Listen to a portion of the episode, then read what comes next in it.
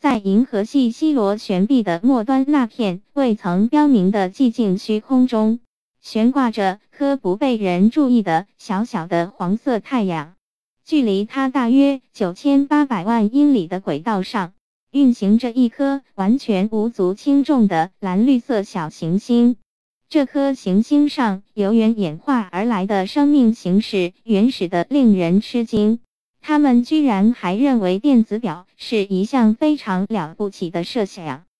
这颗行星上存在着，或者说曾经存在一个问题，那就是。大部分的居民在大部分的时间里都感到不开心。针对这一问题，曾提出过各种各样的解决方案，但其中大部分都是仅仅围绕那些绿色小纸片的运动来着手的。这很奇怪，因为实际上并不是这些绿色小纸片不开心。于是，问题依旧困扰着这颗星球，所有的人都感到不自在。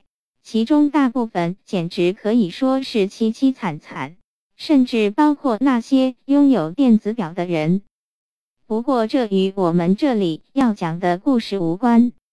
我们这个故事是关于一场可怕而又愚蠢的灾难，以及它的一系列后果。同时，这个故事也是关于一本书的，书名叫做《银河系漫游指南》。这不是一本地球上的书。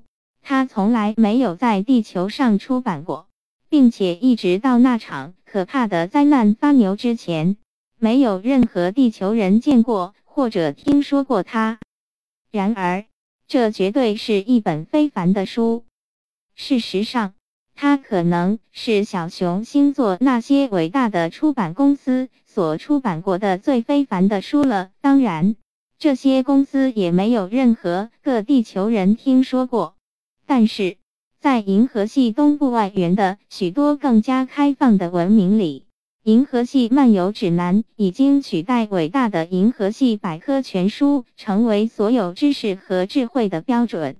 这是因为，尽管显得冗长，并且包含许多虚假或者至少是不够准确的信息，但它却在两个极其重要的方面超越了那部更加陈旧和呆板的著作。第一，它稍微便宜一点儿。第二，在它的封面上以大而友善的字体写着“不要恐慌”这句话。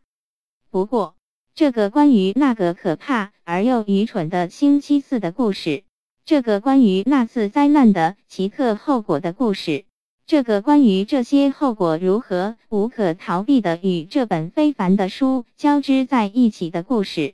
它的开始却非常简单，它的开始与一所房子有关。